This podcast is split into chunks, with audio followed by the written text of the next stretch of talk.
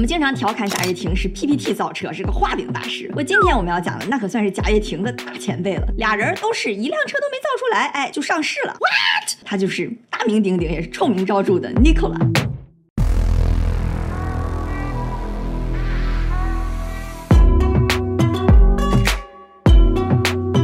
他主要是做新能源卡车的，或者说他想去做的是新能源卡车。我们说贾跃亭哈是 PPT 造车，哎，这 Nikola 更高级，直接给你来个视频造车，真的是我见过的骗局里边，堪称是简单粗暴到极致。你不用懂财务，你也不用懂技术，你只要够胆儿，钱就是哗哗哗哗就来了，风口上猪都能飞起来。正是这资本的狂热加上人性的贪婪，就造就了这个风口上的电动汽车。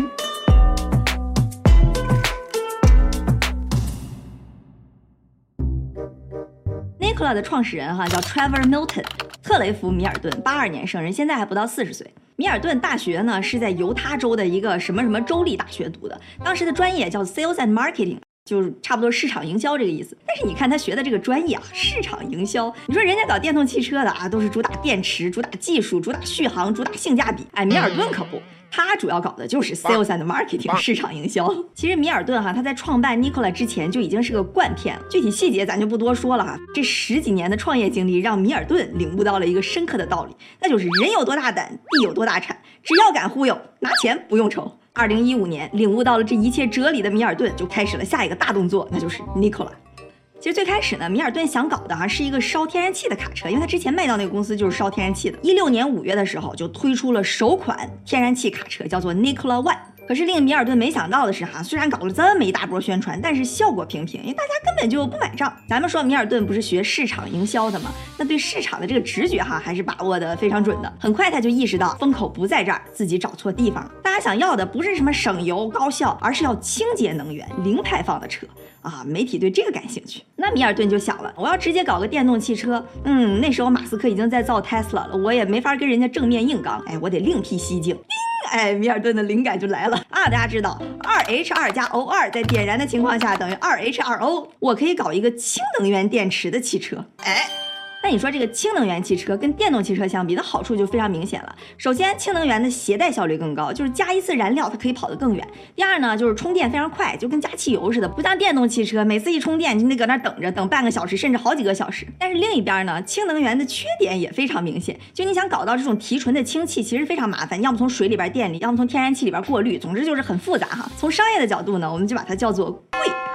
所以你看啊，在美国那种电动汽车的充电站能有上万个，但是充氢气的到现在也就一百多个，就跟没有一样。那么说，机智如米尔顿哈，在衡量了这些缺点和优势之后呢，他就有了一个非常精妙的想法。既然效率高又贵，那我肯定不能针对那种大众用的家用轿车，我可以搞卡车。卡车不经常搞那种长途运输吗？就是要让它充一次跑得远，而且也不需要那么多充电站，对吧？哇，米尔顿都被自己精妙的想法给惊到了，他觉得这个真的是前景巨大。大家别忘了，刚刚他不已经宣布说自己的车是烧天然气的吗？不过没关系，米尔顿话锋一转说，哎，不好意思，我之前说错了，我们烧的不是天然气，而是。氢气，嗯，而且我们会在几个月之后向世人展示这第一辆烧氢气的卡车。好家伙，这次可真是踩准了风口啊！瞬间就引来了世人的关注。在一六年十一月份的时候，米尔顿就举办了一场大型的新闻发布会，推出他这辆重磅产品，一次能跑一千英里的世界最强氢能源卡车 Nikola One。For those who wish to leave the planet better than it was when we found it.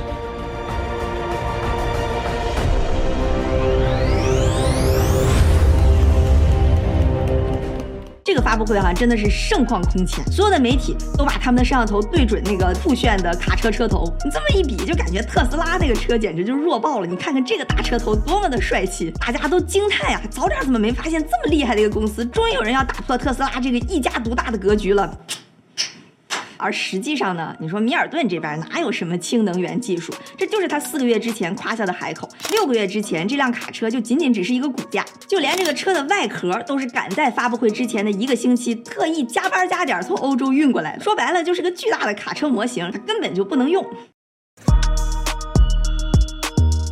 你当时发布会的时候，你要仔细看，甚至都能看见从台下有一根线，哎，连到那个卡车上去给这卡车供电。当然说它完全不能用哈，可能稍微有那么点夸张，它还是有能用的部分的哈，就基本上集中在这个车头里边，什么触摸屏啊、靠椅呀这些，反正没什么用的东西，哎，它还真是能用的。而且在这个车头边上还给你特意放一个氢能源的大 logo，看着就是非常酷炫。发布会上，其实米尔顿他自己也心虚，他从来也没有当着这么多人的面去骗，所以他就一直强调啊，这是一个 fully functioning truck，就玩命在那强调啊，这不是个假车，这个车能开，能开，这个车能开。你说车能开这个事儿有必要强调吗？但是大家还就信了。你想，毕竟哈，你要是他就跟你一个人讲，你可能还有那么点怀疑，当着这么多人的面，谁好意思这么吹牛，这么撒谎，对吧？你看看，这可能就是人性的弱点吧。而且我跟你说哈，你别觉得那些专业机构的投资人，他们整天就是看市场、看报表、看产品。当然，肯定有投资人是这么看的哈。但其实还有一部分投资人呢，就是哎凭直觉，对吧？哪热往哪钻。有个词儿叫做 FOMO，就 Fear of Missing Out，就是说我就生怕错过。当很多人都涌入到一个新的机会和风口的时候，有时候投资人头脑也发热，对吧？我就怕错过，那怎么办？赶紧投啊！就这样，二零一六年的时候，米尔顿成功拿到了 A 轮融资一千六百万。当时 Nikola 的估值三亿美元，借着东风又签了一堆战略合作，其中也包括像博士这种大公司。二零一七年 B 轮融资四千四百万，一年之内啊，估值翻了三倍，达到了九亿美金。多过去了，投资人们就发现，当时众星捧月的 Nikola One 怎么一点动静也没有呢？这车怎么还没造出来呢？他们虽然当时头脑发热，但是也不傻，外界就开始出现了一系列质疑米尔顿、质疑 Nikola 的声音。米尔顿一看，哎，这可不行！你说电动汽车拼的就是钱，我必须得先稳住投资人。于是啊，几个月之后又放出来了一段特别霸气的视频。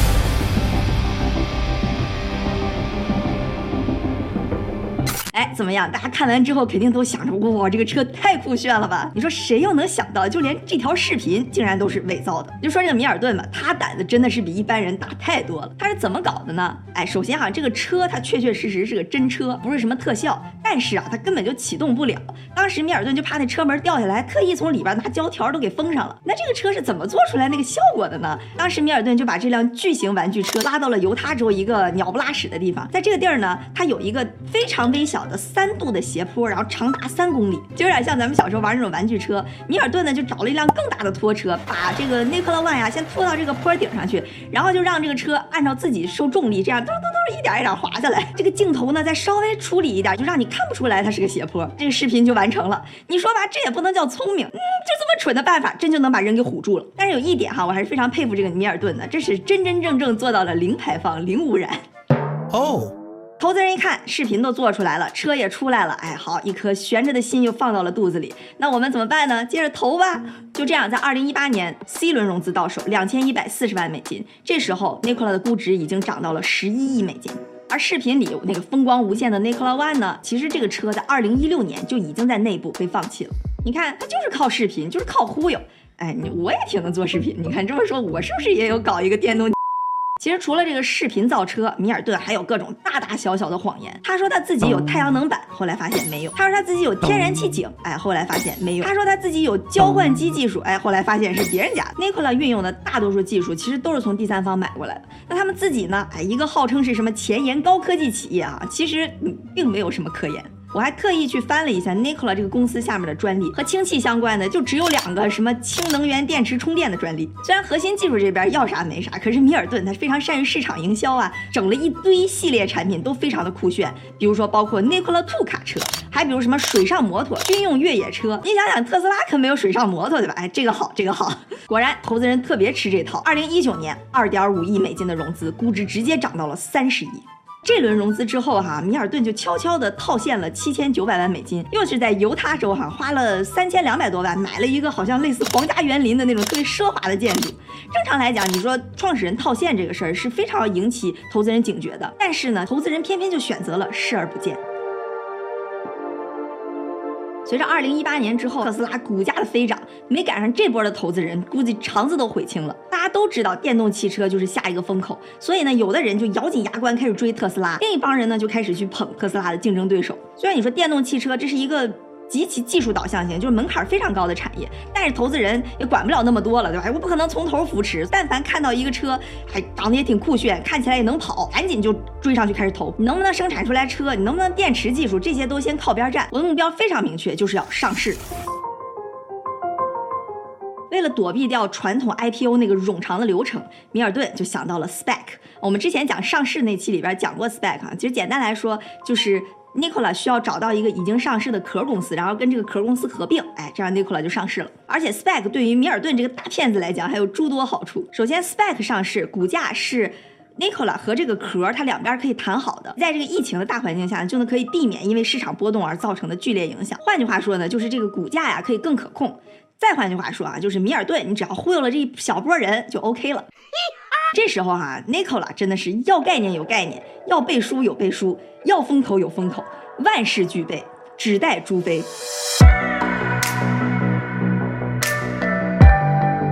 二零二零年六月，Nikola 成功的跟一个壳公司叫做 Vector IQ 合并上市，融资将近八亿美金，估值达到了三十三亿美金。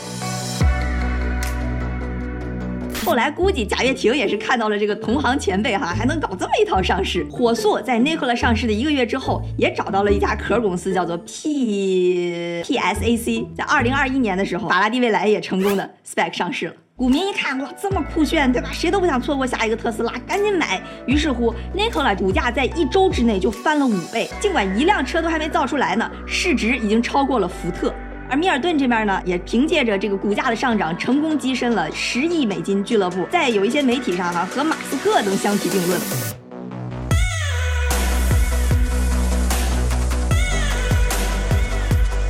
那有些人就问了，就这么骗吗？就没有人来管管吗？哎，好在公道自在人心，股市里边还有一群特立独行的人，就专门负责给这些公司挑刺儿，就是我们经常听说的做空机构。二零二零年九月，在 Nikola 上市后的仅仅三个月，就有一个做空机构叫做 Hindenburg Research，他在网上发布了一系列详尽的对 Nikola 的调研，总计能有六万多字，非常详细的罗列了 Nikola 的各种黑历史和他造假的证据。大到那段视频就是从一个斜坡上往下滑的证据，小到一个电话、一个电邮，谁和谁说什么了，事无巨细，全都给你扒出来了。报告的主旨就一句话：我从来没见过一家上市公司能有如此级别的欺诈。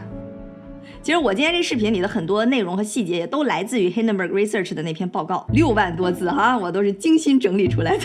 所以你看哈，做空机构有的时候还是干点好事儿。好，我们说回来哈，这个 Research 的报告一出，哇，舆论一片哗然，Nikola 的股价开始暴跌。米尔顿迫于压力，在半个月之内就从董事会辞职。美国的司法部也对米尔顿个人提起了诉讼。官方是这么说的哈，就说米尔顿 lying about nearly all aspects of the business。换句话说，就他嘴里没有一句话是真话，所有东西全是假。这不是我说的哈，这是司法部说的，这相当于指着鼻子在那骂你就是个。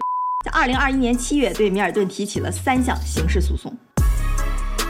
米尔顿，哎，这下可傻了，先交了一亿美金的保释金，并且还面临着二零二二年四月正式开庭的庭审和高达二十五年的刑罚。Nikola 这边也傻了，只能赶紧把自己撇干净，就是啊，之前那些事儿都是米尔顿的啊，跟我们 Nikola 没有关系。投资人呢也傻了，钱就砸水漂了。所以你看，只要你抓住了风口，你声称你有这个技术，就有人抢着给你塞钱。你画张 PPT，做个视频，就可以蒙混过那些行业的巨无霸。你看这么一比，像什么安然啊、贾跃亭啊、瑞幸啊这种财务造假，是不是还算有点技术含量了？如果这么多投资人也不做那么细致的背景调查，就抢着给你塞钱，那就算没有米尔顿，也有王尔顿、里尔顿、希尔顿、道尔顿出来电动造车的。我觉得也的确，你想起风了。猪就会往风口上冲，但是呢，我们往往看到的是那些在风口上被吹起来又被狠狠地砸到地上的猪，却忽略了站在地上玩命把这些猪往天上吹的人们。怎么能想到说他后面都那个都是来自于这个 Hindenburg Research 的报告，高达二十五年的什么玩意儿来着？那就算没有米尔顿，也有王尔顿、里尔顿、希尔顿各种人出来电动 车。